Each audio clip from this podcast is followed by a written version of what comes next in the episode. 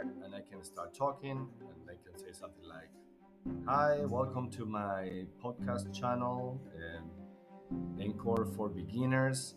Uh, this is Mr. Pinto. I'm recording from Columbia Heights Education Campus, and today I'm gonna show you briefly how to use this uh, amazing tool to uh, create your podcast for the first time.